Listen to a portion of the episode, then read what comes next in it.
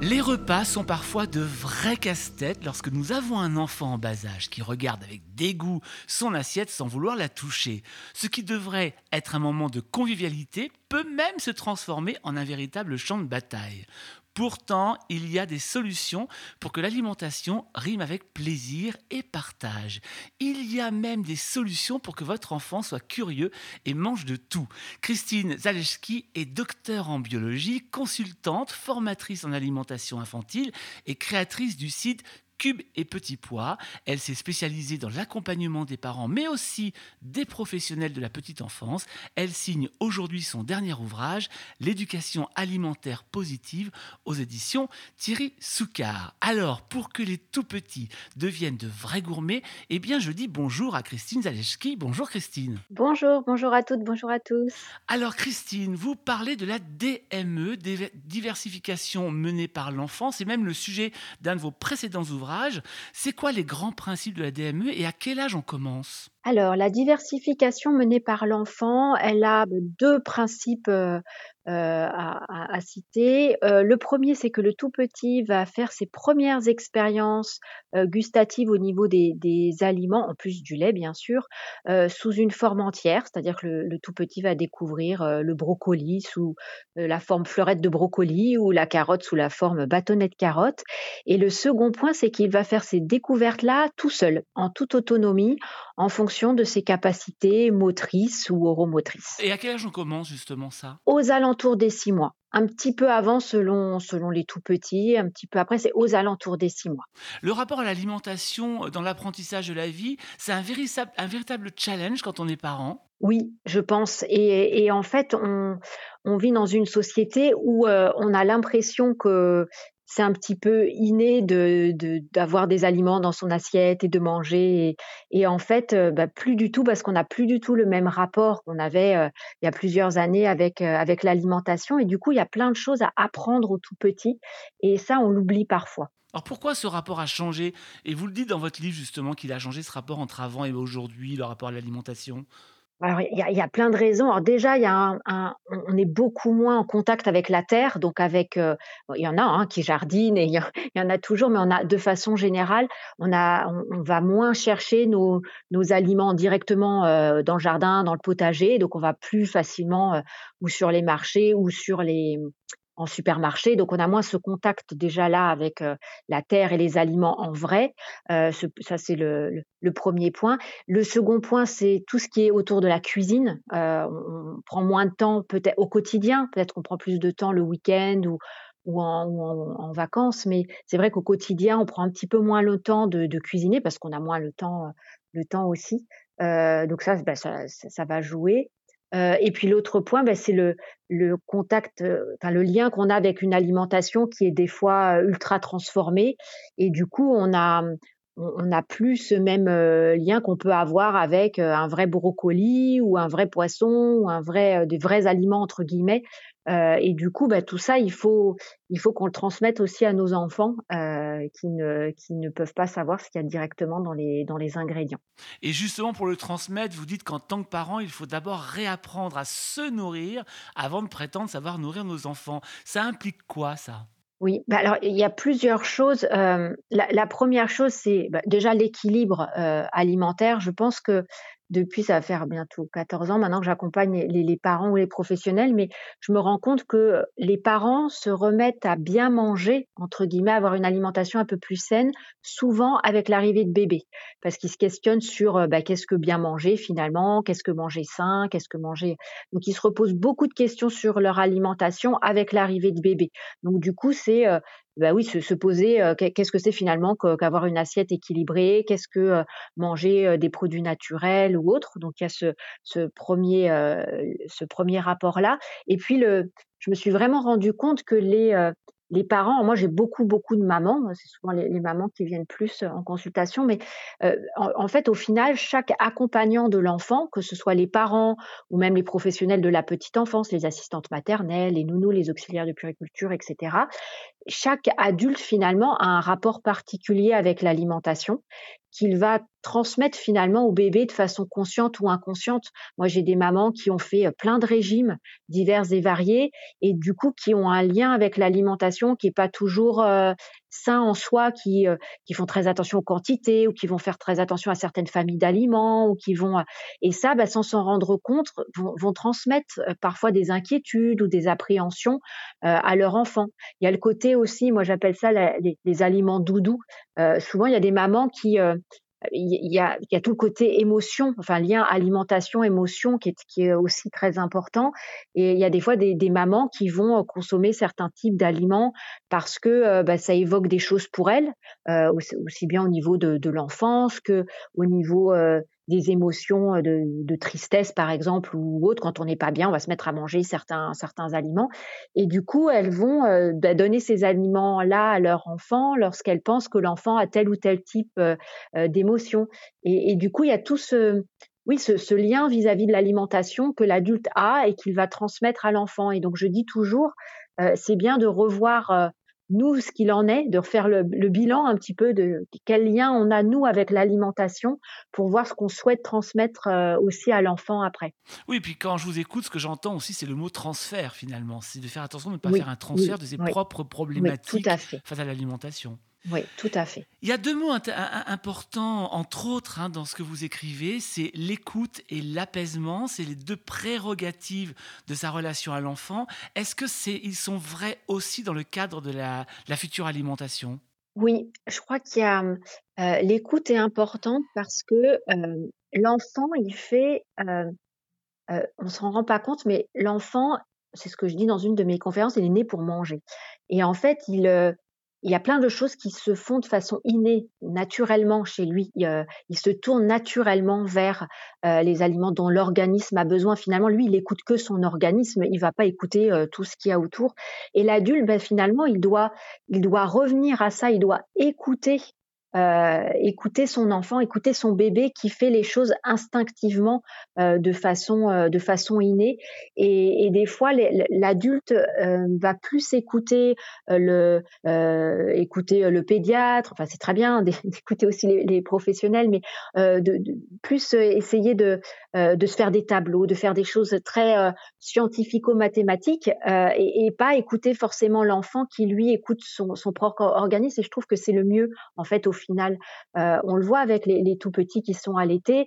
Euh, l'allaitement, c'est euh, c'est le, bébé qui, qui va demander quand il a faim, s'arrêter quand il a plus faim, et, on n'est pas en train de mesurer les millilitres qu'il est en train de prendre, ou quand est-ce qu'il s'arrête, ou à quelle heure, ou autre.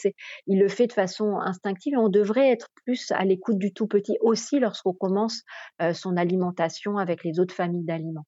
Et ça, c'est important ce que vous dites là, parce que ça veut dire que finalement, euh, l'enfant qui ne veut pas terminer son assiette, euh, sa viande ou ses légumes, il faudrait l'écouter sans le priver pour autant de dessert, ce qui a été très très longtemps dans nos éducations, souvent oui, une sorte de, de, de, de, paramètre important face à, face à l'assiette.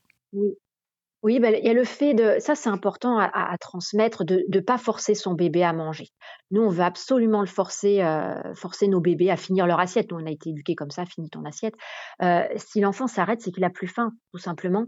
Euh, et il faut pas le forcer parce qu'on peut, peut justement en, enclencher des, désordres après alimentaires ou des troubles alimentaires parce que l'enfant il sait plus finalement écouter son corps en disant ben non finalement là j'ai plus faim mais maman ou papa me dit qu'il faut encore manger. Donc finalement ben faut pas que j'écoute mon corps. Faut que je continue à manger même si je ressens ces signaux là et, en fait c'est très néfaste sur le long terme parce que ça donne des, des adolescents ou des, des, jeunes adultes ou adultes qui savent plus écouter leur corps et en gros qui mangent jusqu'à ce que l'assiette soit finie, par exemple, alors qu'en fait, euh, finalement, ils se seraient peut-être arrêtés avant ou peut-être qu'ils en auraient voulu aussi euh, après. Donc, euh, c'est important de garder, de vraiment garder ça en tête, de ne pas le forcer. Et puis après, vous disiez, de, de, de, souvent on a fait du chantage. Enfin, on, oui, c'est fait encore des fois. Et euh, tu finis tes haricots verts et tu as une mousse au chocolat parce que ça va ça. souvent dans ce sens-là. En général, c'est pas tu finis ta mousse au chocolat et tu auras une purée de brocoli. Euh, voilà. Mais en fait, en faisant ça, finalement, on va catégoriser un peu les familles d'aliments et l'enfant, petit à petit, on lui inculque que, euh, bah, en gros, c'est euh, la famille des euh, légumes, c'est pas bon entre guillemets, il faut se forcer à les manger pour avoir comme cadeau la famille des produits sucrés qui serait, en fait, c'est pas meilleur, mais pour l'enfant, c'est ce qu'on peut lui inculquer de, c'est ce que tu as en cadeau, donc en fait, c'est ça le, c'est ça la, médaille, c'est ça que tu vas avoir, donc c'est ça qui est bien, et du coup, il faut éviter complètement le chantage alimentaire. On ne doit pas inculquer à l'enfant de manger pour quelque chose pour, de manger pour avoir une récompense, qu'elle soit ou non alimentaire. On, mange parce que bah, c'est c'est ce dont on a besoin pour vivre, tout simplement. Il n'y a pas de raison. On mange pour vivre, tout simplement. Il n'y a pas une raison particulière. Donc tout ce qui est euh, forcer son bébé à manger ou euh, faire du chantage, euh, faut éviter le plus possible, même si on le fait de temps en temps, mais il y en a, c'est vraiment redondant au quotidien, il faut vraiment éviter si on peut. Et c'est important de l'entendre parce que finalement, on, comprend qu'en faisant ça, on fait de la programmation et on programme un comportement Exactement. qui après, oui, on le formate. Voilà, qui après est très souvent compliqué à, retirer. Une des premières leçons, c'est savoir ce que nous nous apprêtons à manger. Est-ce qu'un enfant rejette d'emblée ce qu'il ne connaît pas? Plus facilement, mais comme nous. Enfin, souvent, je, dis aux parents, mettez-vous dans cette situation, dans la même situation. Euh, on, accepte ce que l'on connaît mieux. Euh, et pour l'alimentation, bah, si on nous met, euh, je pense souvent cet exemple où on va en Asie ou autre, où ils mangent plus facilement des insectes ou des vers ou autres. Nous, on les connaît pas instinctivement, enfin naturellement, on va pas aller vers ce type-là d'aliments parce qu'on les connaît pas bien. après, si on nous, on nous dit plein de choses sur tel ou tel type de vers ou d'insectes, il y a tel aliment tel euh, élément dedans, des protéines, c'est intéressant, ça a tel type de goût, ça, on va plus être, on va plus être enclin à y goûter. Et l'enfant, c'est exactement la même chose. Il va avoir peur au tout début euh, de certains aliments. Alors au tout tout début, quand il est tout petit, non, euh, il va goûter plus facilement ce qu'on lui donne. Mais à partir de 18-24 mois, il rentre dans une période où oui, il va avoir des appréhensions. Tout ce qu'il va moins connaître, bah, il va en avoir peur, et c'est tout à fait naturel.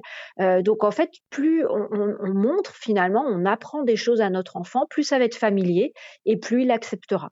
Alors donc concrètement, en fait, dans la journée, très très tôt, on présente des aliments à l'enfant, même s'il ne va pas les manger derrière d'ailleurs, mais on peut présenter beaucoup d'aliments, lui expliquer. C'est très pédagogique finalement, ça aussi. Exactement. Exactement. C'est vraiment ça, c'est que bah, c'est ce que j'explique dans le livre, en fait, c'est que l'enfant, il a besoin un peu de se faire comme une carte d'identité finalement de chaque aliment pour bien la connaître. Et euh, le, mieux, bah, c'est d'utiliser ces cinq sens, c'est ce qui s'est utilisé naturellement. Euh, bah, c'est que de se dire, tiens, tel aliment, il faut que je lui présente une fois en lui faisant sentir, une fois on le touche, il faut que je lui propose l'aliment pour qu'il puisse le toucher, et puis une autre fois pour qu'il puisse le voir. Euh, moi, j'ai plein de parents en consultation quand je leur demande est-ce que votre enfant a déjà euh, connaît l'aubergine, par exemple. Ils me disent ah oui, il a déjà goûté l'aubergine, je crois dans la ratatouille de euh, Tati ah Jacqueline. Bon, ben voilà, mais est-ce qu'il l'a vu en vrai? Ah ben non, parce que moi, j'en cuisine pas d'habitude. Donc en fait, l'enfant, il y a le temps qui passe et ça passe vite. Ben, il a jamais vu une aubergine, il a jamais touché, il a jamais. Euh, et pourtant, euh, bon, je prends l'exemple de l'aubergine, mais ça peut être plein d'autres euh, aliments. pourtant, l'aubergine, c'est pas quelque chose. Ça, c'est pas un, légume qui est très exotique, hein, qu'on va pas croiser dans sa vie en métropole. donc c'est des petites choses comme ça qui sont pourtant simples à, mettre en place au quotidien. En cuisine, on lui montre l'aliment en vrai, on lui euh, on fait, on des œufs, on lui montre ce que c'est qu'un œuf, on, va euh, faire les courses. Alors, Dieu, aux parents, on n'a pas toujours le temps euh, d'aller faire les courses, mais on prend le temps des fois. Allez, une fois dans le mois, comme je aux parents pour pas les culpabiliser, une fois dans le mois. Si vous le faites plus, tant mieux. Mais une fois dans le mois, vous allez faire les courses avec votre enfant et vous lui montrez sur le marché ou même au supermarché, vous lui montrez la tête. Alors les fruits, c'est plus facile parce qu'on va les manger en cru. Donc on va plus facilement montrer une banane ou une orange à la maison, mais montrer un brocoli, montrer des carottes montrer, euh, montrez-leur euh, tous, tous ces, ces, alors je parle beaucoup des fruits des légumes, mais parce qu'on veut que l'enfant en mange après par la suite, mais pourquoi pas montrer tous les autres types d'aliments aussi pour qu'ils puissent se les approprier et les connaître pour qu'il aime les consommer par la suite. Alors vous parliez de l'aubergine comme exemple, et je trouve que c'est un bon exemple parce que l'aubergine n'est pas forcément un légume qu'on mange souvent tout seul. Est-ce que, est-ce que goûter une aubergine dans une ratatouille pour un enfant, c'est goûter l'aubergine? Ben non, pas du tout. En fait, il a besoin de goûter l'aubergine toute seule. Donc au tout début de la diversification alimentaire, c'est bien ce qu'on appelle euh, en termes scientifiques mais les monosaveurs.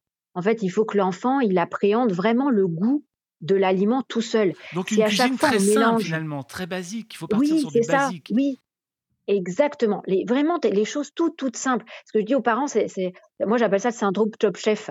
Les mamans, elles veulent tout le temps, heu, faire de la grande cuisine, heu, faut que faut que je mélange ci, ça, heu et ça, c'est tant mieux, mais ça veut pas dire que l'enfant saura identifier les saveurs. Et pour les identifier, il faut qu'il les apprenne, qu'il les apprenne vraiment, heu, toute seule. Donc oui, la saveur de l'aubergine, il l'apprend que s'il goûte à une, petite purée d'aubergine ou des petits bâtonnets d'aubergine, tout juste toute simple, juste cuit cuite à la vapeur et c'est tout. Et là, il va pouvoir connaître le goût de l'aubergine. Si elle est toujours mélangée, bah, je prenais l'exemple de la ratatouille parce que c'est plus classique, mais si c'est une moussaka ou je sais pas, peu importe, heu, il connaîtra pas le vrai goût de l'aubergine parce qu'elle sera toujours mélangée à d'autres, d'autres aliments. D'ailleurs, vous dites que le bébé possède beaucoup plus de papilles que l'adulte. On parle de dix mille papilles pour un bébé et nous, on en perd un petit peu, après en étant adulte, dont on a six mille. Ça veut dire que justement, et c'est très très important de le stimuler pour qu'il multiplie en fait une véritable goutothèque finalement.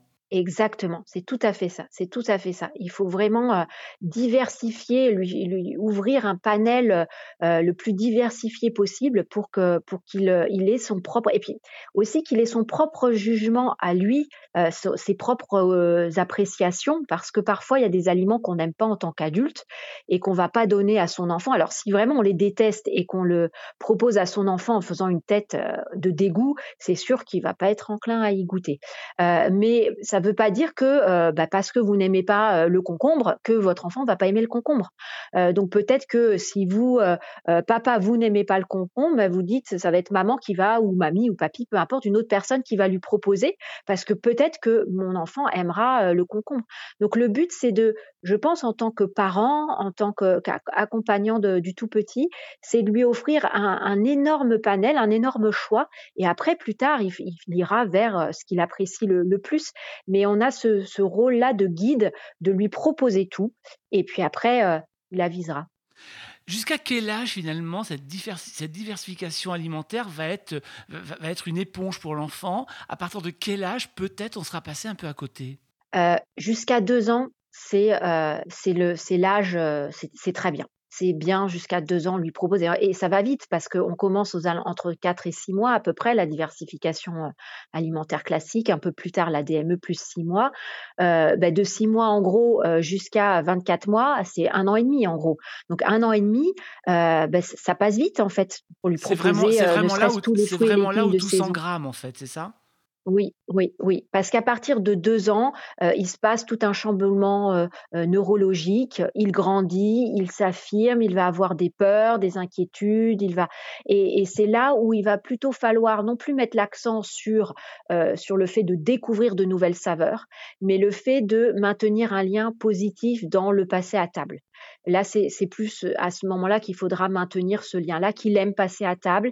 On va lâcher prise sur «l'équilibre parfait» entre guillemets de l'assiette, heu et plus l'éducation au goût, aux textures, bah, c'était avant. Ça ne veut pas dire qu'on ne continue pas. On va persévérer en tant que parents à lui proposer une assiette équilibrée avec des légumes, avec tout bien dans son assiette, mais c'est pas là où on va être dans le dans la découverte finalement. La découverte, elle s'est faite avant, heu, le plus, le plus intéressant, c'était avant. On la continue, mais le plus intéressant, c'était avant et comme vous le disiez, il était c'était comme une éponge avant, donc faut vraiment en profiter, heu, tant que, heu, le bébé alors je vais pas dire qu'il a pas son mot à dire, on l'écoute, hein, mais il s'affirme beaucoup moins. Alors qu'à partir de 2 ans, il va vraiment commencer à montrer de plus en plus sa personnalité. Il y a le cerveau, heu, préfrontal, le néocortex qui va commencer à se mettre en place, donc c'est là où ça va être un peu plus difficile, de de lui faire goûter à de nouvelles choses, donc c'était plus intéressant de le faire avant et beaucoup plus facile pour les parents. Donc tous ceux qui m'écoutent, s'ils peuvent,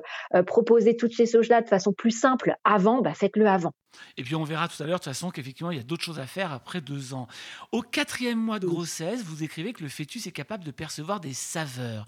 Est-ce que la vie ah intra-utérine peut être, avoir une incidence sur les goûts futurs de l'enfant? Oui, oui, il y a plein d'expériences qui ont été faites avec des aliments divers et variés notamment celles avec du fenouil où ils ont, heu ils ont proposé à des mamans enceintes de consommer du fenouil et puis un autre groupe de mamans ne consommait pas de, de, fenouil.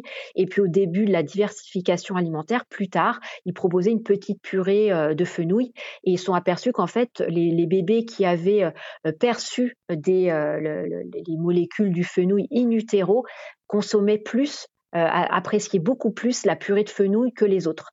Euh, et il y a beaucoup de, euh, d'aliments comme ça qui sont et de molécules hein, qui passent dans le liquide amniotique, qui passent euh, et que le bébé connaît. Donc du coup euh, déjà déjà dans le ventre de maman. alors faut pas culpabiliser les mamans qui sont pas bien pendant la grossesse ou du mal. voilà et, j'en suis et j'en suis une. J'ai vomi tout au long de ma grossesse donc je sais ce que c'est. Donc bah, loin de là. Mais c'est vrai qu'il y a quand même même les odeurs, hein, même ce que les, mamans sentent, ce que les mamans. donc tout ça est, ressenti par l'enfant. Donc ça joue. après ça se joue bah, via le lait maternel. Hein, il y a plein de saveurs qui passent par le lait maternel. Euh, donc, je dis souvent qu'il y a presque, on s'en rend pas compte, mais il y a presque quasiment un an d'éveil au goût incognito. J'appelle ça éveil au goût incognito, mais entre la grossesse, le lait maternel, jusqu'au début de la diversification alimentaire, ça fait presque un an où le bébé perçoit des molécules euh, qui vont forger son, euh, son, futur goût. Donc euh, c'est oui oui ça commence très très tôt. Alors sans mettre la pression aux futures mamans évidemment, quels conseils vous donneriez justement pour la grossesse? Aux mamans, si elles le peuvent, manger plein de choses mais qui lui font, qui, qui leur font plaisir. Faut pas qu'elle se force non plus à dire bon, là il faut que je mange. Euh, elle a parlé de fenouil. Bon, j'ai pas mangé de fenouil, je vais en manger pour qu'il aime le fenouil, pas du tout, parce qu'il ressent aussi euh, tout le côté plaisir, émotion positive. Donc si la maman mange des, aliments en se forçant, euh, qu'elle aime pas du tout ça, non, mais qu'elle ait une alimentation diversifiée le plus possible pour que bah, l'enfant goûte à, tout ça déjà dans son petit ventre. Alors notre grand drame, Christine, c'est que la première saveur que nous découvrons, c'est le sucré, justement, à travers le lait maternel. Alors saveur qu'on a ensuite beaucoup, beaucoup de mal à retirer, suivant, euh, je dirais, le, rapport que nous avons au sucre. Euh, vous dites que cette saveur peut devenir une stratégie dans l'éducation alimentaire des enfants, même s'il faut faire attention à son aspect addictif. En quoi ça peut être une stratégie, le sucré?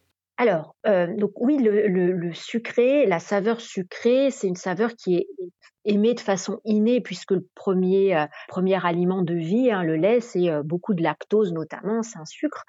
donc il y a ce niveau de base de, le bébé aime la saveur, sucrée de façon innée. et puis après, il y a la saveur sucrée, acquise, c'est-à-dire que si on lui propose une alimentation qui est assez riche en sucre, euh, ben, il va aimer ce type-là d'alimentation, il va avoir ce seuil-là et vouloir après ce seuil-là euh, euh, d'alimentation sucrée. Donc il y a toute une éducation à faire parce que on connaît toutes les dérives qu'il peut y avoir à consommer trop de sucre dans l'alimentation. Il faut, on va pas faire un cours de nutrition, mais il y a, sucre et sucre. même si tout ça c'est toute la famille du sucre et une famille du sucre, mais il y a quand même les, sucres dits complexes qu'on va plus facilement trouver dans, dans les céréales, les féculents et autres. Et puis, a tous les sucres ajoutés qu'on trouve dans les bonbons, les friandises, euh, les, gâteaux, etc. Donc, il y a, ces deux, types-là euh, de, de sucre. Et c'est vrai que les, sucres qu'on a dans les bonbons, friandises, etc., euh, l'homme n'en a absolument pas besoin pour vivre. Il a un tout petit peu de sucre dans, dans les fruits ou dans certains aliments naturels, mais le reste, l'homme n'en a absolument pas besoin pour, pour vivre. Mais après, euh, on vit dans une société où il y en a beaucoup en France. On a quand même euh, euh, ces produits-là sucrés partout, et du coup ils sont ils sont là partout. Donc c'est plus à utiliser notamment quand on, choisit des aliments, des fruits ou des, ou des légumes qui vont être un peu plus sucrés pour faire apprécier des aliments que l'enfant aime moins. Euh, aime moins. Par exemple, s'il a une période où l'enfant aime un peu moins le poisson, on va pas lui proposer du poisson plus un légume un peu amer euh, comme du brocoli, plus alors s'il aime bien tant mieux, mais on va pouvoir jouer avec un aliment qui va être un tout petit peu plus sucré comme de la carotte ou des choses qui va un peu plus vers lesquelles il va plus facilement se, tourner euh, parce que euh, ça va l'aider à, à, consommer certains aliments qu'il aime un petit peu moins. Mais après, pour tout ce qui est sucré, comme bonbons, friandises et choses comme ça, c'est le plus tard possible en vrai, voire jamais. Euh, mais après, c'est vraiment, c'est vraiment plus de l'éducation euh, à, à, respecter euh, la qualité du sucre et le bon dosage, parce que ça, ça peut être très dans l'alimentation, c'est, une catastrophe à l'heure actuelle. oui, et puis, et, puis, et puis on peut partir sur des substituts, comme vous le, précisez. Par exemple, si on fait de la pâtisserie, on sucre avec des fruits. On évite le sucre Exactement, on sucre avec la banane, la compote de pommes, Et ça exactement, marche très bien d'ailleurs. et ça fonctionne très bien, oui. Autre saveur que l'on découvre, et ça je l'ai découvert grâce à vous dans le lait maternel, c'est la fameuse cinquième saveur, l'umami. Heu, cette saveur-là justement, elle va, heu, elle pourrait expliquer quel type de plaisir chez l'enfant? Qu'est-ce qu'elle donne comme plaisir? Et où est-ce qu'on va la trouver après dans l'alimentation? Oui, alors la saveur umami, c'est, c'est un alors, heu, comme les saveurs, c'est toujours difficile de les exprimer parce qu'en fait, on va finalement plus facilement donner, heu, des exemples, heu, l'acide, c'est citron et cetera, heu et l'umami, c'est un mélange entre le salé sucré. Heu, ça veut dire, savoureux en japonais, c'est un mélange entre les 2. Heu, c'est une saveur qu'on va retrouver dans, heu, le parmesan, la tomate, c'est la tomate, on sait jamais si c'est salé salé sucré. Heu, on va retrouver ça dans les champignons, dans les les bouillons de volaille, tout ce qui est bouillon, soupe miso, choses comme ça. Heu et c'est, c'est souvent lié au au glutamate. Heu, donc ça, c'est une une molécule, c'est un exhausteur de goût, heu, qui est, heu, le plus l'exhausteur de goût le plus consommé au monde, qu'on met dans tous les plats, dans tous les, heu heu, parce que justement, c'est ce mélange salé-sucré que qu'on apprécie beaucoup. Et comme en plus il est dans le lait maternel, c'est vraiment, on va dire tous les humains de la planète qui aiment bien ce cette saveur umami-là. Heu et c'est vrai que, c'est très apprécié, notamment des des tout petits. Alors et le donc le parfois le le glutamate, il faut et quand même le dire, qui est quand même très, très controversé, hein, pour la santé, Exactement. Moi, quand je quand je bon parle du glutamate, c'est, heu, N'en achetez le pas, hein. N'en achetez pas, voilà, c'est je parle du glutamate dans les aliments naturels, la tomate, enfin voilà, ce ce Voilà, cette saveur sommes d'accord. mais pas du tout du glutamate, heu, que que les industriels adorent mettre partout justement pour nous faire, heu, consommer leurs, leurs aliments. Mais non, non, n'achetez absolument pas du glutamate pour faire manger, des haricots verts à votre bébé, pas du tout. Mais c'est pourquoi pas justement d'utiliser des aliments qui sont justement, salés, sucrés, qui ont cette saveur umami-là que les enfants apprécient beaucoup.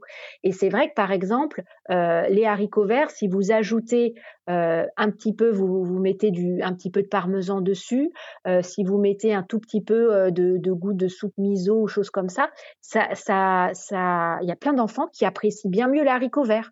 Donc après c'est une question de bon dosage et il faut pas que ça devienne une habitude non plus à sans arrêt, rajouter des choses pour faire, manger les légumes aux enfants. Mais si ça peut aider de mettre, une pincée de parmesan sur les haricots verts pour qu'ils les apprécient, ben, utilisons ça.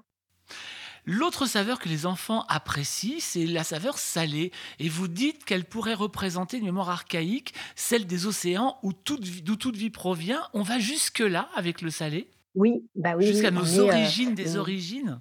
oui. Ouais, mais il y a plein de choses en fait, on c'est c'est on commence à étudier ça au niveau scientifique, mais tout ce qui est mémoire du goût, tout ce qui est, heu, épigénétique lié au goût, tout ce qui est et c'est tout un monde, heu et on on découvre alors pour le le le salé, ce côté, heu, ancestral, bah, d'où on vient, hein, tout simplement. Heu, on était dans l'eau dans le ventre de maman, heu, le sodium, on en a énormément besoin dans tous les échanges, heu, cellulaires, donc c'est, heu, on a besoin du sel, voilà, c'est quelque chose qui est ancré, heu, en nous, heu à l'heure actuelle, pour les plus petits, c'est une autre saveur, mais c'est tout ce qui est amer, et cetera et on a plein de rejets vis-à-vis de l'amertume. C'est lié aussi à nos à des réminiscences ancestrales liées aux saveurs toxiques qu'on pouvait trouver, à cette saveur, heu, amère-là, toxique qu'on pouvait trouver, dans la nature quand on était plus ou moins chasseurs-cueilleurs. Donc oui, évidemment, notre histoire, notre histoire est là et notre alimentation est liée à notre histoire aussi et ça remonte à ça peut remonter à loin. Alors pour le sel, il y a 2 choses qui sont importantes dans ce que vous dites. La première, c'est de faire attention à la dose de sel qu'on va mettre dans l'alimentation des petits parce qu'ils ont les reins qui sont encore très immatures et que du coup le sel va les fragiliser à ce niveau-là. Et puis, heu, vous conseillez aussi pour premier apprentissage de la saveur du sel, de faire goûter de l'eau de mer. Oui, oui. Bah, oui, parce que moi, je fais des petits ateliers avec, en crèche ou même des fois que je conseille aux parents et on met, je mets différents aliments pour, pour faire découvrir les différentes saveurs, l'acidité, le sucré et cetera et pour le côté salé, bah, d'utiliser, heu, de l'eau de mer tout simplement. Alors c'est vrai que les petits bouts, des fois, ils font leur expérience en vacances quand ils ont la possibilité d'aller, heu, près de la mer et de boire, la la tasse ou de se rapprocher un petit peu trop d'une vague, et ils découvrent comme ça, l'eau salée et et c'est vrai, bah, d'utiliser, heu, sinon du sérum physiologique tout simplement que souvent on a dans notre, heu, dans notre salle de bain lorsqu'on a on a un tout petit pour, heu, lui déboucher le nez ou autre, bah, lui faire goûter, tout simplement cette, cette eau, eau salée là, et, et c'est chouette en fait. C'est très salé évidemment, hein, c'est pas à mettre dans l'alimentation, mais pour la découverte, c'est chouette d'utiliser tout simplement l'eau de mer. Alors vous parliez de la saveur amère qui effectivement est la plus compliquée à, faire euh, admettre aux enfants. La saveur acide, vous rappelez que si effectivement un enfant grimace, c'est pas pour autant qu'il qu'il n'aime pas ça. Et là on va, on va commencer par des compotes de pommes acidulées par exemple pour découvrir ce côté acidulé. Et puis il y a ce que vous appelez les sensations tactiles ou sensations trigéminales. Alors là on parle de la fraîcheur, le piquant, le pétillant, l'astringent, euh, le brûlant, l'irritant par exemple. Ça aussi c'est aussi toute une gouttotech qu'il faut arriver à apporter à son enfant avant deux ans ben oui, parce que moi, je, je m'en rends compte, hein. ne serait-ce déjà la température. Euh, il y a des parents qui achètent euh, euh, des petits pots industriels où, quand on verse le petit pot, qu'on le met tant de minutes au micro-ondes, pof, il est bien comme il faut. et du coup, c'est des, des, des petits bouts qui ont finalement une alimentation qui pile la bonne température et dès qu'on propose quelque chose d'un tout petit peu plus chaud, d'un tout petit peu plus froid, ils n'aiment pas. Euh, et en fait, ils ont besoin aussi d'être euh, d'être éduqués à des températures différentes, de toucher du froid, euh, de leur faire manger des, des, sorbets, enfin goûter des sorbets ou des choses un peu plus froides l'été souvent, ou pourquoi pas l'hiver aussi, de leur faire goûter des soupes ou des choses un tout petit peu plus chaudes. Je dis pas de les brûler, hein, mais de leur, les éduquer à des températures un peu plus chaudes avec des, des plats un tout petit peu plus euh, chauffé aussi. Ça leur apprend à faire attention aussi quand c'est chaud, à souffler sur, sur ces aliments pour les refroidir, etc. Mais qu'ils les connaissent. Et le piquant aussi, euh, qu'ils puissent le découvrir. J'ai des parents euh, qui, qui, disent parfois, mais je vais pas lui faire découvrir du, piment ou autre. Il y a des, enfants, il y a des, des études qui ont montré qu'il y a des, des enfants au Mexique qui croquaient dans des piments à 9 mois. Euh, et ça leur faisait, euh, on va pas dire ni chaud ni froid, mais pas grand-chose parce qu'ils ont été éduqués, ils ont eu cette alimentation qui était beaucoup plus épicée que nous euh, en, métropole. Moi, j'accompagne des, familles qui sont aux Antilles. Aux Antilles, ils ont une alimentation de base qui est beaucoup plus épicée, où il y a beaucoup plus de piquant que, chez nous, et, les, tout petits aiment beaucoup. Donc, il faut pas hésiter à, les éduquer aussi à ça, et ça, c'est important. Mais ça, ça, nous ramène finalement à l'alimentation de, de la future maman. Effectivement, suivant les, endroits où on vit dans le monde, les, fœtus prennent des goûts très très différents. Il y a autre, bah, le liquide amniotique des mamans indiennes, il est tout jaune hein, à cause du ah curcuma. Donc ah euh, les bébés, ils baignent il baigne là-dedans. Il baigne dans le curcuma. Euh, autre chose qui est étonnante aussi, et pourtant qui est, très intéressante, c'est le bruit qu'émet un aliment. C'est aussi important pour l'éveil et même pour la fabrication des souvenirs. Vous dites, alors je, vous citez par exemple le croustillant du pain ou encore le bruit des oignons qui rissolent. Ça aussi, il faut que, faut que les enfants soient avec nous quand on cuisine. Oui, oui. Ben, en fait, on parlait des cinq sens. Et c'est vrai que Louis euh, c'est pas le sens auquel on penserait tout de suite euh, en cuisine pour éduquer euh, son bébé. On va penser au goût, à l'odorat, mais on va pas spécialement penser à l'ouïe. mais l'enfant, il a besoin de, connaître bah, tous les, sons que font alors soit les aliments en cuisine quand on les prépare, les oignons qui rissolent, les les petites le, beurre qui qui frémit dans la poêle ou je sais pas tous les petits sons qu'on peut entendre quand on euh, quand on prépare, on fait des choses en cuisine, et puis tous les, sons aussi que les aliments quand on les a dans la bouche le fait de euh, quand on, on, parle d'une biscotte ou du pain grillé, quand on croque, quand on l'a en bouche, c'est pas la même chose que quand on croque dans une carotte ou quand on va manger euh, quelque chose, euh, une compote ou autre qu'on va un peu moins mastiquer. Donc il a besoin de connaître tous ces bruits-là et ça, ben, il faut il faut lui dire, il faut lui nommer, il faut pas qu'il ait peur de, de tous ces bruits-là qu'il fait, qui sont naturels. et c'est vrai que quand on est à cuisiner avec son enfant, à lui montrer que ce qu'on est en train de d'émincer, de couper et de lui expliquer finalement, euh, ben ça c'est super enrichissant pour lui plus tard qu'il connaisse euh, ces, bruits-là et ça lui fasse pas peur, notamment quand euh, il y a certains bruits qu'il a en bouche et qu'il exprime aussi. Parfois il y a des, plus grands quand ils ont le vocabulaire pour dire ah ben là ça croque, j'aime pas quand ça croque, ou alors ça me fait mal à la dent parce que je vais perdre ma dent de lait et quand ça croque j'aime pas. Quand ils ont tout le vocabulaire au niveau des textures, c'est beaucoup plus chouette pour interagir avec son avec son enfant au moment du repas. Tout à l'heure, vous disiez qu'effectivement, il fallait présenter un maximum d'aliments avant 2 ans, car l'enfant éponge et finalement, bah, il prend tout.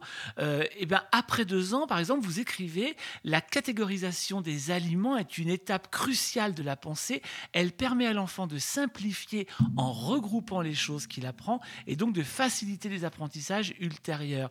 Vous dites que plus l'enfant va classifier et sous-classifier les aliments et moins il les rejettera. Alors, est-ce que classifier, c'est apprendre et apprendre, c'est mieux manger. Oui, bah, c'est tout à fait ça. En fait, classifier, c'est ranger finalement. C'est ranger dans son cerveau toutes les choses euh, que l'enfant voit. Alors bon, moi là, je parle de l'alimentation dans ce- cet ouvrage-là, mais finalement, c'est pour tout ce qu'il il peut voir dans, dans son environnement tout au long de la journée. Il le fait beaucoup, euh, beaucoup pendant son sommeil. Et c'est important qu'il classifie. C'est important pour l'humain parce que plus il classifie, plus il range, euh, plus euh, il ira rapidement chercher les informations. Heu, beh, c'est tout simplement quand on a une pièce, heu, qui est, heu, pleine de bazar, on trouve pas facilement, les objets ou les choses que l'on que l'on recherche. Quand c'est bien rangé, on sait directement aller chercher les objets, où ils sont. Donc plus l'enfant aura vu de choses, d'aliments, où il aura fait des connexions avec, des des éléments et des aliments. Par exemple, il peut très bien faire une, un lien entre, une planche à découper, une pomme et un moule à tarte parce que euh, à chaque fois qu'il va faire une tarte aux pommes, il va on va sortir la planche à découper, le moule à tarte, la pomme. Donc ça, ça peut faire une catégorie. Après, il peut faire une catégorie fruits euh, où il va relier une banane avec une pomme. Euh, il peut faire une catégorie rond euh, une pomme avec, euh, je sais pas moi, une pastèque, avec euh, tout ce qui va être rond. Donc plus il va catégoriser, plus quand il aura un aliment euh, dans son assiette ou quand il va le voir, ça fera des petits cheminements au niveau des neurones et il ira vite aux informations, ça le rassurera. Donc plus ça sera rangé, plus ce sera catégorisé, moins il en aura peur par la suite parce que plus vite il ira chercher les informations dont il a besoin sur le goût, la texture, le j'aime, le j'aime pas, etc. Et pour ça, il y a des petits outils que vous mettez en place qui sont tout, simples et qu'on peut mettre en place chez soi. Je pense par exemple tout simplement aux images. Oui, tout à fait. Toutes les, heu, les imagiers ou images, hein, on peut passer par les, heu, tout ce qui est images de nomenclature, enfin les petites cartes de nomenclature qu'on appelle dans tout ce qui est pédagogie Montessori, mais finalement c'est des petites les imagiers qu'on avait, heu heu, depuis très longtemps où on a une photo. Alors moi j'aime bien les photos ou alors les dessins, mais qui représentent bien heu, l'aliment parce que parfois il y a des des imagiers où c'est très abstrait. En fait, c'est des c'est des belles peintures, hein, des belles Ouais. aquarelles, ouais, mais très, très abstraites et moi j'aime bien quand même que ça représente bien alors soit prendre une carrément une photo, du fruit, du légume, de l'herbe aromatique ou peu importe, heu, de mettre éventuellement le nom en dessous, le mot pour que les enfants, quand ils sont un peu plus grands, puissent apprendre en même temps à lire ou autre, ça ça peut être chouette. Et puis après il y a plein de jeux à faire, par exemple de mettre que des cartes avec, heu, des aliments qui sont, heu, verts et que l'enfant, les montre ou mette, mette le doigt dessus ou les nomme. Si on a les aliments vrais, bah, par exemple, il prend, il prend une pomme et puis il va la poser sur l'image, heu, de la pomme ou on va lui nommer le mot, brocoli et puis il va devoir trouver, heu, l'image brocoli. Bref, plein de petits jeux qu'on peut faire comme ça avec des petites cartes, qu'on peut se faire soi-même, hein, en imprimant des images, heu, que l'on trouve sur, heu, sur internet ou, après en en s'en achetant, il y a plein d'imagiers différents. Et ça, c'est des choses qu'on peut faire vraiment, tout simplement. Enfin voilà, c'est pas compliqué, mais l'enfant en a vraiment besoin, et on va plus facilement, des fois, prendre des imagiers avec des animaux, avec des véhicules et pas forcément avec des fruits ou des légumes, par exemple, alors que c'est la même chose. Il a besoin des mêmes, heu heu, mêmes apprentissages avec, heu, avec le lion et la girafe qu'avec, l'aubergine et la courgette. Est-ce que l'image peut donner aussi l'envie de la découverte gustative? Alors, chez les tout, tout petits, on sait que c'est plus important d'avoir le, heu, le l'objet ou l'aliment en en 3 dimensions. Heu, ça fonctionne bien mieux que l'image, heu, le tout petit quand c'est à plat, il a un peu plus de mal. Heu, mais, après oui, quand, on voit, on a de belles images ou autre, on est plus, plus dans ce cette dynamique-là de, de consommer et on dit même, là c'est pas l'image, mais c'est juste de voir son assiette, ça nous fait déjà saliver et déjà sécréter des sucs, heu, digestifs. Donc le tout petit, c'est la même chose de de voir des aliments, de voir, une belle assiette, ça aide déjà beaucoup, pour, heu, pour la future, heu, consommation de l'aliment. Alors vous parlez aussi évidemment des différents repas de la journée. Le petit déjeuner idéal pour un enfant, c'est quoi? C'est du salé? Il n'y a pas d'idéal. Déjà, c'est de l'eau au petit déjeuner. C'est très important l'apport hydrique. Donc, il y ait un apport hydrique qui, soit proposé. Évidemment, au tout début, ça sera le lait, hein, puisque c'est son premier aliment. Et puis, petit à petit, quand il le boude, moi, j'aime bien plus me tourner, oui, vers des choses plutôt salées que des, choses, des choses sucrées. C'est vrai que nous, en France, on est quand même avec un, petit déjeuner standard plutôt sucré, mais il n'y a aucune obligation finalement. On peut très bien donner une purée de légumes à son tout petit le, matin. Il n'y a aucun souci avec ça et, et, il aimera tout autant. et, c'est vrai que passer plus par le, le salé au, au petit déjeuner, je trouve ça beaucoup plus chouette dans, dans l'éducation, en fait. Mais en, tout, en tout, cas, voilà, voilà vous avez dit le mot, c'est que, c'est, que tout s'éduque. Et, et, je me dis que finalement, tout à l'heure, vous disiez qu'un enfant va savoir naturellement de quoi son corps a besoin. Si on l'habitue finalement à un petit déjeuner salé le matin, il aura tendance à avoir envie de saler le matin, non? Plus facilement, tout à fait, tout à fait. Et, puis, on sait que c'est meilleur pour la santé. Exactement. C'est pour ça, c'est nous, adultes, qui connaissons euh, ce que l'on sait à l'heure actuelle au niveau scientifique ou autre, ce que l'on sait être le plus intéressant pour l'organisme, pour la journée, pour la santé future. Donc c'est à nous, au niveau de l'éducation, d'amener son enfant petit à petit à avoir ce type-là euh, d'alimentation. Et sachant que ben, lui, oui, se tourne naturellement vers les aliments, mais naturellement vers les aliments qu'on va lui proposer. Il va pas aller tout seul ouvrir euh, les placards, ni aller se, chercher à manger dans, dans la jungle ou dans la forêt. Donc du coup, c'est à nous de lui mettre une assiette qui va être euh, la plus adéquate possible pour qu'il prenne ces habitudes-là euh, par la suite. Le déjeuner, vous dites que finalement l'entrée n'est pas indispensable, mais toutefois, si on met une entrée, ce qui peut être intéressant, à partir du moment où l'enfant a des molaires, c'est de lui donner des crudités pour que ça puisse faire travailler justement son, sa dentition. Oui, ben moi j'aime bien, euh, j'aime bien proposer des petites entrées parce que ça permet ben déjà de proposer des aliments crus, euh, souvent, l'entrée, ça peut être autre chose, mais c'est souvent euh, des aliments qu'on peut proposer plus facilement crus. Donc, il y a moins de transformation de l'aliment, donc qui est un peu plus riche en, minéraux, vitamines, enfin tous euh, les bienfaits, un peu plus riche en fibres puisqu'elles ont moins été détruites lors de lors de la cuisson. C'est souvent des aliments crus qui peuvent avoir une, qui ont une autre saveur que l'aliment cuit. Par exemple, la carotte, ben, de la carotte râpée crue, ça n'a pas la même saveur que des carottes Vichy cuite à la vapeur. Donc l'enfant peut se peut apprécier finalement ce légume-là un peu plus cru, alors que cuit, euh, il est peut-être dans une période où il aimerait moins. Et puis on travaille aussi avec le cru euh, en, termes euh, de, texture. On travaille beaucoup sur le fait de mâcher, mastiquer, croquer. À l'heure actuelle, on a une alimentation qui est de plus en plus molle euh, à l'échelle euh, de, l'humanité. On croque beaucoup moins nos aliments et pourtant, c'est très très important pour tout le, développement oromoteur et tout ce qui se passe dans la bouche du tout petit. Donc, il faut leur mettre des, des, aliments en bouche qui leur permettent de mâcher, mastiquer, de mettre de la salive aussi et de faire ces premières étapes de, de prédigestion qui sont très importantes. Le goûter, c'est souvent le meilleur moment de la journée pour les enfants et certains adultes d'ailleurs.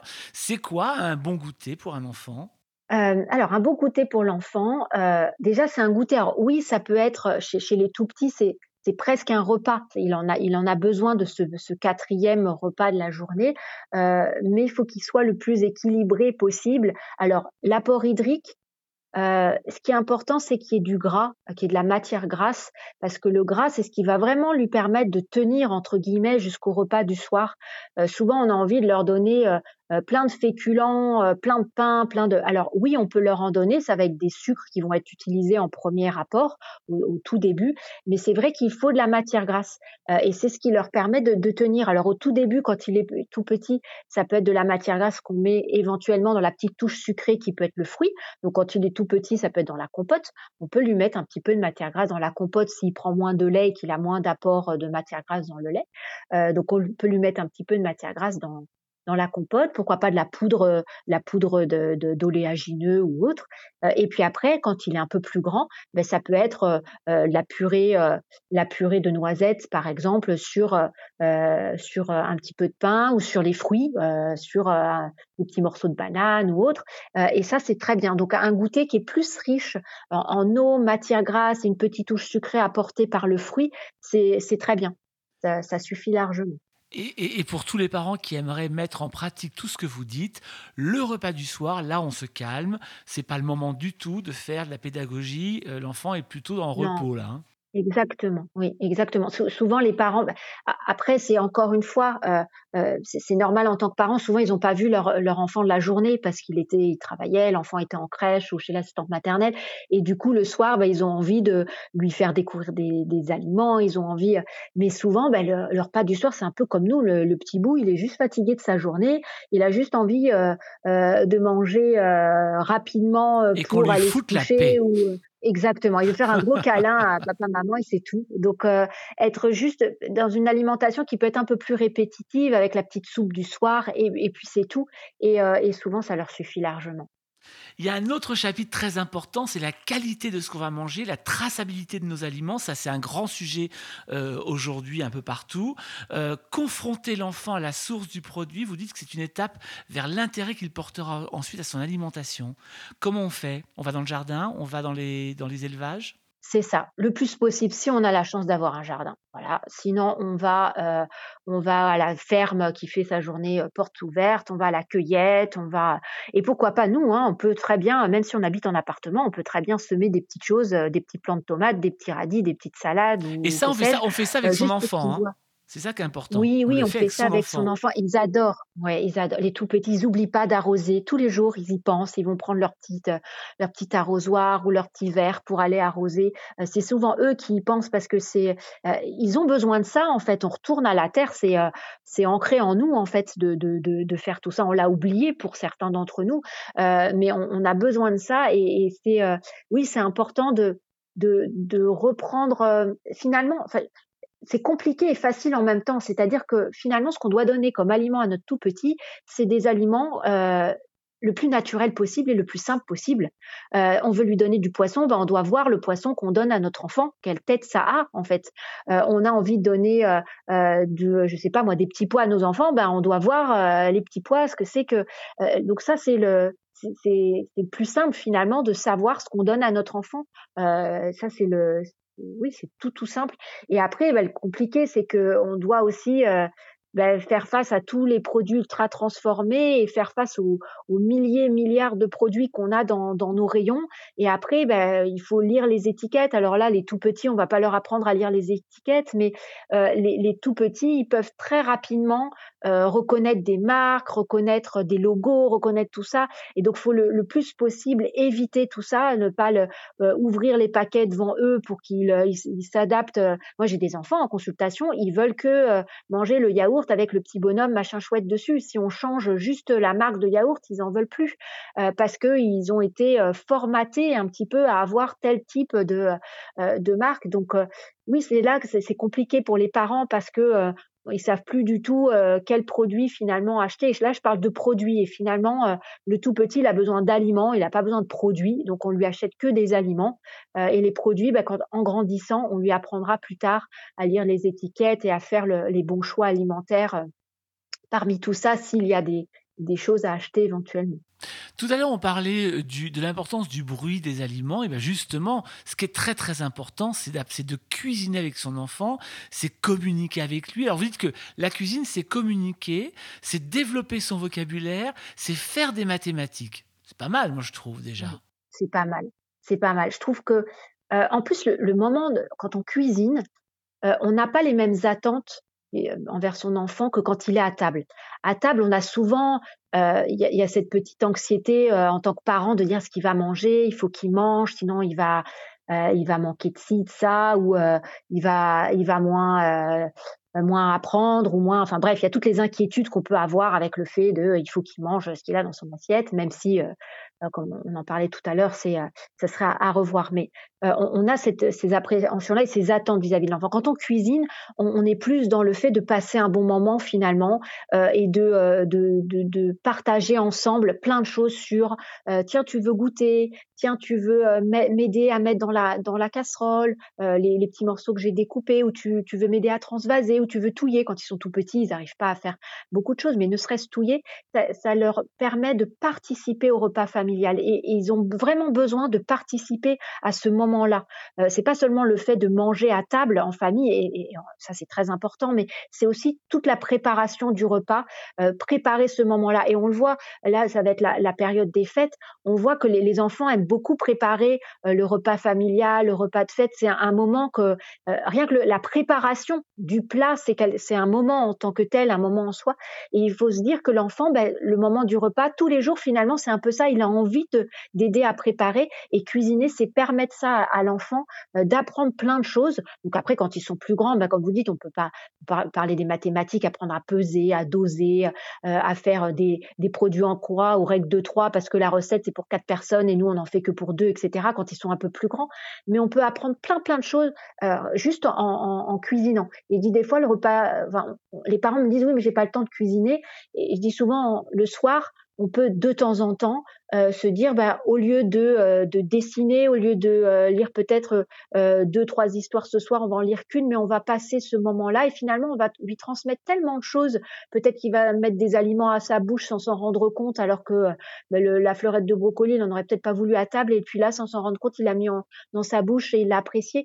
Donc sans s'en rendre compte, on peut faire ce, ce, petit atelier-là finalement en dehors du moment du repas et qui peut apprendre plein plein de choses à l'enfant sans qu'il s'en rende compte. Oui, puis ça dédramatise finalement l'appréhension de, de, du repas et, de, et des aliments en général. Oui, tout à fait. L'autonomie, elle passe par laisser l'enfant aussi utiliser ses couverts. Le premier couvert auquel on pense, c'est la cuillère. Ça veut dire que là, c'est tant pis si le repas à la pièce de purée de carottes Oui. Ah, en fait, le premier couvert, c'est la main. en vrai, c'est la main. Et il y a plein de pays à travers la planète où on mange encore que avec la main où il y a le couteau pour couper éventuellement ou la grosse cuillère pour servir ou autre, mais c'est beaucoup la main. Donc l'autonomie, ça passe d'abord par la main. Donc on laisse l'enfant manger avec ses doigts. Il n'y a rien de sale à ça. Après, nous, on est dans une, société, la culture française fait que on mange avec des couverts, donc il va falloir lui apprendre à utiliser ses couverts pour qu'il il apprenne à manger aussi en société. Euh, ça peut être, alors la, la cuillère, oui, c'est le, le premier qu'on va proposer, et s'il en met un peu partout, c'est normal, il va pas manger proprement, mais il faut lui donner l'opportunité d'avoir une petite cuillère et d'essayer de manger à la petite cuillère pour qu'il fasse ses essais-erreurs. À partir de quel âge? Très tôt, en fait. Il, y a des... il faut lui proposer la petite cuillère. On lui met, dès 7-8 mois, on lui met une petite cuillère à côté. On peut éventuellement lui pré-remplir, lui mettre un petit peu de purée dedans et lui tendre la petite cuillère ou après il essaye de l'attraper.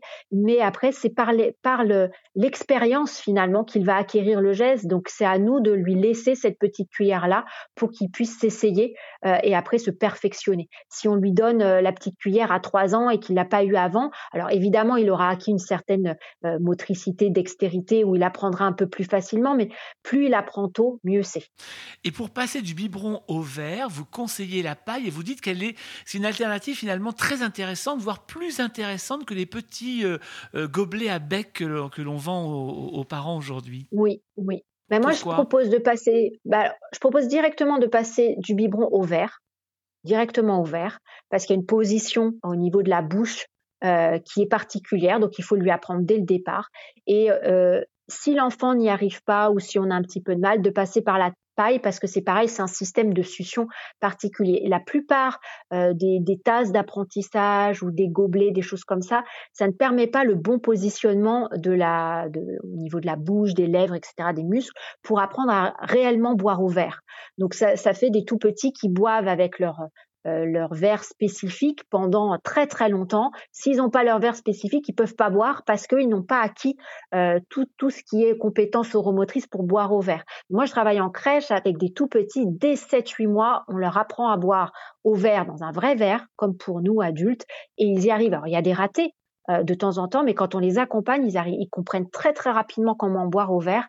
Et c'est euh, c'est du, alors je vais pas, j'aime pas dire du temps parce qu'on n'est pas en train de chronométrer, mais l'enfant qui boit euh, au verre comme pour verre adulte rapidement, on n'a plus à nettoyer les gobelets, à se balader avec son son verre spécifique. S'il l'a pas, il va pas boire. Bref, au niveau intendance, euh, pratico-pratique, c'est très très bien. Et puis l'enfant positionne bien sa, sa bouche très tôt et c'est très Et c'est aussi une période où l'enfant peut aussi encore téter le sein de sa mère. Et vous dites que c'est très important parce que ça sociabilise. Alors en quoi ça sociabilise le fait de téter? Euh, ben, c'est important que il y a un contact particulier qui se fait quand le bébé euh, quand le bébé tète et il y a tout ce euh, comment toute cette, cette sphère buccale là quand le bébé tète qui est euh, euh, très érogène qui permet à l'enfant de créer un lien positif avec le moment du repas.